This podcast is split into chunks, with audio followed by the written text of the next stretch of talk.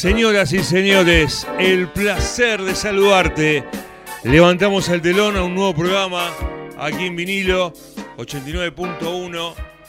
La gente de Mar del Plata, obviamente, ya toma este espacio como un clásico, charlando con diferentes eh, personalidades de la ciudad y también a nivel nacional. Y hoy, la verdad, tengo el placer de saludar a una persona que conozco hace muchísimos años, muchísimos, antes de que comenzara su larga carrera y trayectoria. Nos estamos refiriendo a Javier Faroni, reconocido productor teatral y actualmente director titular de Aerolíneas Argentina. Tenemos muchas cosas para hablar con Javier en estos tiempos pandémicos. Un abrazo grande, Javier, el placer de saludarte. ¿Cómo estás? El mío, Sergio, un abrazo grande, en cariño de siempre. ¿Cómo va, Javier? ¿Cómo estás? Bien, bárbaro, bien acá, trabajando un poco y cuidándose mucho, obviamente. Sí, fundamentalmente. Bueno, eh, quiero iniciar la charla con poniendo un nombre sobre la mesa que es obviamente algo que llega muy a, tus entrañas. Mar del Plata, para Javier Faroni. ¿Qué significa en este momento? Sí, en este momento no, en toda la vida. Mar del Plata es, es toda la vida de uno, y, toda la, posibilidad que si bien no nací en Mar del Plata, porque nací en un pueblo de la provincia de, Córdoba muy chiquito, a, a los 9, 10 años me fui a vivir a Mar del Plata y a partir de ahí, obviamente, el, el, amor eterno y además el, el, marplatense como si fuese de nacimiento, porque la verdad que, que me dio la oportunidad de, de crecer, de tener muchos amigos, de, de crecer profesionalmente y de tener una familia y, bueno, y de amar esa ciudad y de, de vivirla la mayor cantidad de tiempo posible cerca, ¿no? eh, a ver, eh, nacés en General Roca, Córdoba, que es un partido, es una localidad muy cerquita a Marco Juárez, ¿sí? Sí, está pegado a Marco Juárez, exacto. Es un pueblito de 2.500 habitantes. Bien, ¿volviste alguna vez, eh, Javier? Sí, claro, sí, sí, cada tanto volví. Ahora hace mucho que no volví incluso obviamente que tengo contacto con, todo el pueblo y, hace poco construimos el, teatro del pueblo, hace, vaya hace casi 10 años, ¿no?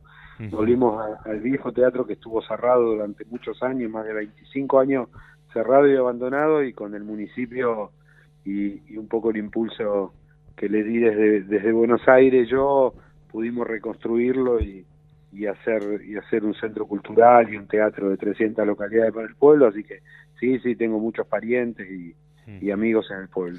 A los 10 años venís a Mar del Plata. Eh, ¿Es la típica familiar? Eh, Javier, a tu papá lo trasladan del trabajo donde estaba. No, en realidad sí, algo parecido. mis abuelos eh, se habían venido de, Córdoba a Mar del Plata, se habían mudado, ya vivía mi tía y se habían decidido mudar. Y, y al poco tiempo mis padres decidieron venirse también a probar suerte a Mar del Plata. Mi papá en, el pueblo era comerciante, tenía una mueblería, tenía carnicería, distintos, distintos rubros y, se dedica, y va a Mar del Plata y, pone reventa de pan. Yo no sé si existen ahora las reventas de pan, pero en esa época, hace 35 años atrás, eh, había, había pequeños, pequeñas panaderías en los barrios que revendían pan, que vendían pan, factura y todo eso, y mi papá tenía uno en La Perla y uno en el barrio Chahuín. Así que nos mudamos a esa, esa edad, muy de chicos. ¿sí? Eh, existe todavía la reventa, por lo menos acá en Mar del Plata, en algunos lugares puntuales, existe que vos vas y tienen el pan y la factura, que no, que no elaboran. Eh, ¿En qué barrio? ¿En La Perla es donde arrancás a los 10 años, aquí en Mar del Plata? A vivir no, a vivir eh, vivo en Catamarca y Rivadavia eh, enfrente a los gallegos, eh, es, el departamento donde nos instalamos de chicos y vivimos ahí un montón de tiempos. La verdad que desde hasta que prácticamente a los 16, 17 años mi vida fue permanentemente entre Mar del Plata y Buenos Aires, viví ahí en Catamarca y Rivadavia. Uno imagina que por cercanía hiciste la primera en la escuela 1, por cercanía, capaz que fuiste a otro lado. No, la primaria no, porque mi mamá es direct, era directora eh, de, docente y bueno, Mar del Plata llegó a ser directora y empezó a trabajar en el Instituto General Porredón, que era un colegio privado que estaba que estaba en Catamarca, entre Bolívar y Moreno, y, fuimos ahí. La verdad que mi mamá era docente en esa época y después fue directora de ese colegio durante muchos años hasta, hasta que se jubiló. Y, yo fui ahí a partir de cuarto, quinto grado, empecé a ir ahí. Mm. Decías, entre los 16 y los 17 años, cuando cursabas la escuela secundaria, ya ibas entre Mar del Plata y Buenos Aires alternando los viajes. Eh, ¿Ya tenías algunas cosas que empezabas a hacer, Javier, en aquel momento? En realidad yo los yo, yo fui al secundario en el anexo en el Mariano Moreno y en el último año me vine a Buenos Aires porque me salió la posibilidad de trabajar en teatro. Yo venía trabajando en teatro a los 13, en realidad yo a los 12 años, una vez que, prácticamente me instalo en Mar del Plata, de casualidad conocí a Carlín Calvo en, la puerta del Teatro Provincial, caminando con, mi abuela ahí por la Rambla, y, generamos una relación y una amistad, y me invitó al teatro, y, y empecé a ir al teatro todos los días, y a partir de ahí todos los veranos yo trabajaba en el teatro de asistente de producción, de Chepibe, a los 13, 14, 15. Y a los 16, 17 me sale la posibilidad de venir a, trabajar a Buenos Aires y, bueno, nada, le, sí o sí me, me, me, quería venir solo a trabajar a Buenos Aires por, porque me había salido lo del teatro que a mí me encantaba y, y, lo que yo necesitaba, digamos, en, el, en mi día a día, más allá del estudio, y mis viejos un poco negociado me, me dejan venir y, bueno, y me vengo a Buenos Aires, así que a partir de ahí, eh, obviamente que el último año fue en Buenos Aires y después iba y venía y, es como hago habitualmente, ir y venir a Mar del Plata desde esa época hasta hoy, ¿no?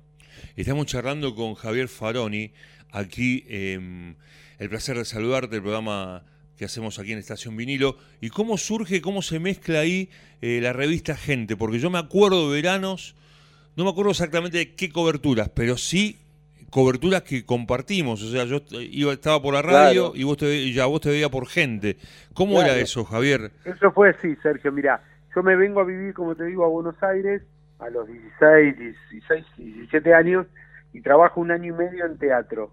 Eh, hago asistencia de producción, acá de obras de la calle Corriente, producción ejecutiva, de diferentes, de diferentes obras, y obviamente que en esa, ahora también, pero la actividad teatral, al no producir uno propio, obviamente que depende de, terceros que te contraten y hay momentos que te quedas sin trabajo.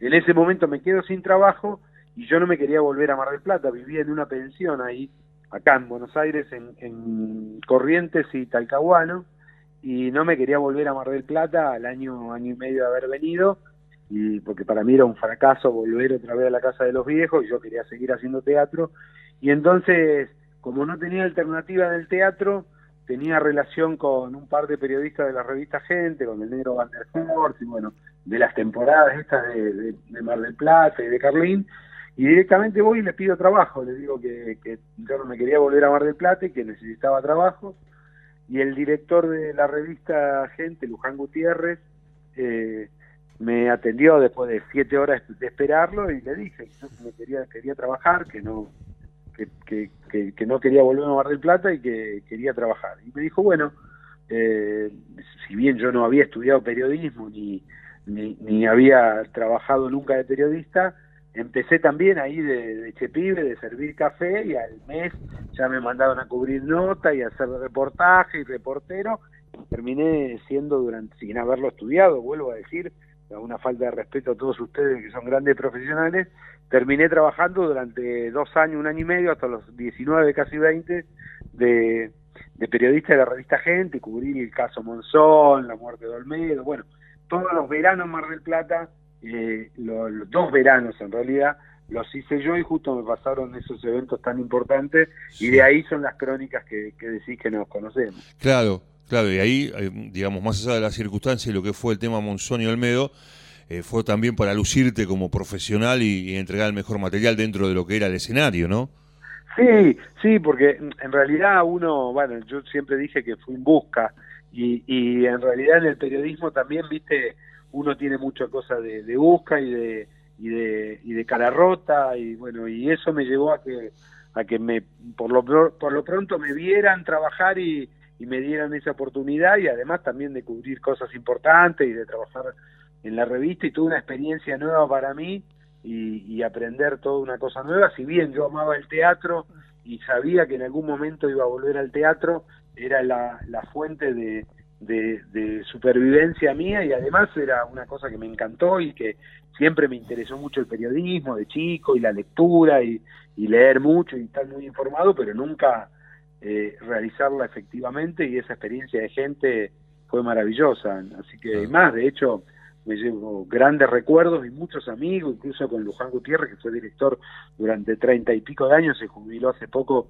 tenemos una, una excelente relación y así con todos los periodistas de esa época. Además, eh, Javier, vos mismo ingresaste en una gran encrucijada, porque hay que decir, no trabajo más en la revista Gente y más en aquellos años, era un privilegio para cualquiera trabajar en esa revista eh, y aparte con la experiencia que había sumado con los casos que vos marcaste, ¿no? No, sí, la verdad que, digo, para cualquier periodista o estudiante de periodismo era tocar el cielo con las manos. Estamos hablando de la revista Gente de 350, 400 mil ejemplares por semana, donde la, ni, los, ni los medios de comunicación masivos ni las redes existían, o sea que, digo, tener una tapa de gente, una nota en gente era, era un, digamos, era tocar el cielo con las manos. Y, y en esa época era, era, era muy importante y, para cualquier periodista con experiencia o sin experiencia era maravilloso y yo tuve esa oportunidad. Lo que pasa es que, bueno, yo sabía que lo que yo quería y amaba y me gustaba era el teatro y, la producción de teatro y era, el, y era el objetivo final mío y hasta que en un momento empecé, estando en la revista, a hacer algunas cositas de teatro, a incorporarme en algunas cosas de prensa, en algunas obras de teatro como para, como para despuntar el vicio. Y en un momento la verdad había armado una, una productora, una agencia muy importante paralela a la revista y la verdad me llevaba mucho tiempo y en aquel momento Aníbal Vigil eh, dueño de, la radio, no Constancio, sino el hermano, que estaba más encima de, la editorial, me manda a llamar allá por un veintipico de febrero, ya terminando la temporada de verano, y nada, me dice, Faroni, mire, usted no quiere ser periodista, usted, usted quiere ser productor de teatro, usted quiere, quiere otra cosa en su vida, así que me parece mejor que haga eso, que te... le dije, sí, la verdad que sí, la verdad que quiero hacer lo otro, le agradezco estos dos años, maravilloso, el mejor recuerdo y nada, y seguí con la, con la productora y con la agencia de, representación y de prensa y a los 19, te estoy hablando 20, y ahí fue el que produje el primer espectáculo en Buenos Aires, que fue El Zorro con Pablo Rago y Diego Torres en el Maipa. Claro, lo que pasa es que vos ya tenías una idea, porque me decís a mí en aquellos años dejar la revista Gente, es como, que es de la editorial Atlántida, por supuesto, es como que a mí me hubiese tocado entrar al gráfico y diga no trabajo más, ¿no? Son trabajos para toda la, son trabajo para toda la vida, o la misma revista Gente, ¿no? Claro, lo que pasa es que bueno, lo mío fue casual, como decía, y, y además yo, yo la pasión que a lo mejor vos tenés por el periodismo y por eso y por este por, por ese por este trabajo que hace Sergio yo la tengo con el teatro. Claro. Eh, entonces en ese momento fue fue muy importante y, además eh, en un lugar muy importante con eventos muy importantes periodísticos que me tocaron vivir y una experiencia maravillosa. Hoy mido le muestro a mis hijos notas de, de revistas que tengo guardadas de esa época estamos hablando hace 30 y 30 años atrás 32 años atrás eh, eh de, que, yo escribía o que yo mm, crónicas que realizaba de, eventos tan importantes y no lo pueden creer, sobre todo no siendo periodista. La verdad yo lo digo con un dejo de vergüenza porque digo no es, es, es, es algo es algo que, que hago hincapié porque la verdad eh, hay, hay tantos periodistas y tan buenos y yo ocupé ese lugar durante dos años. ¿no? Bien, o sea que es como que el periodismo te tiró una soga hasta que te volviste a rearmar en el espectáculo.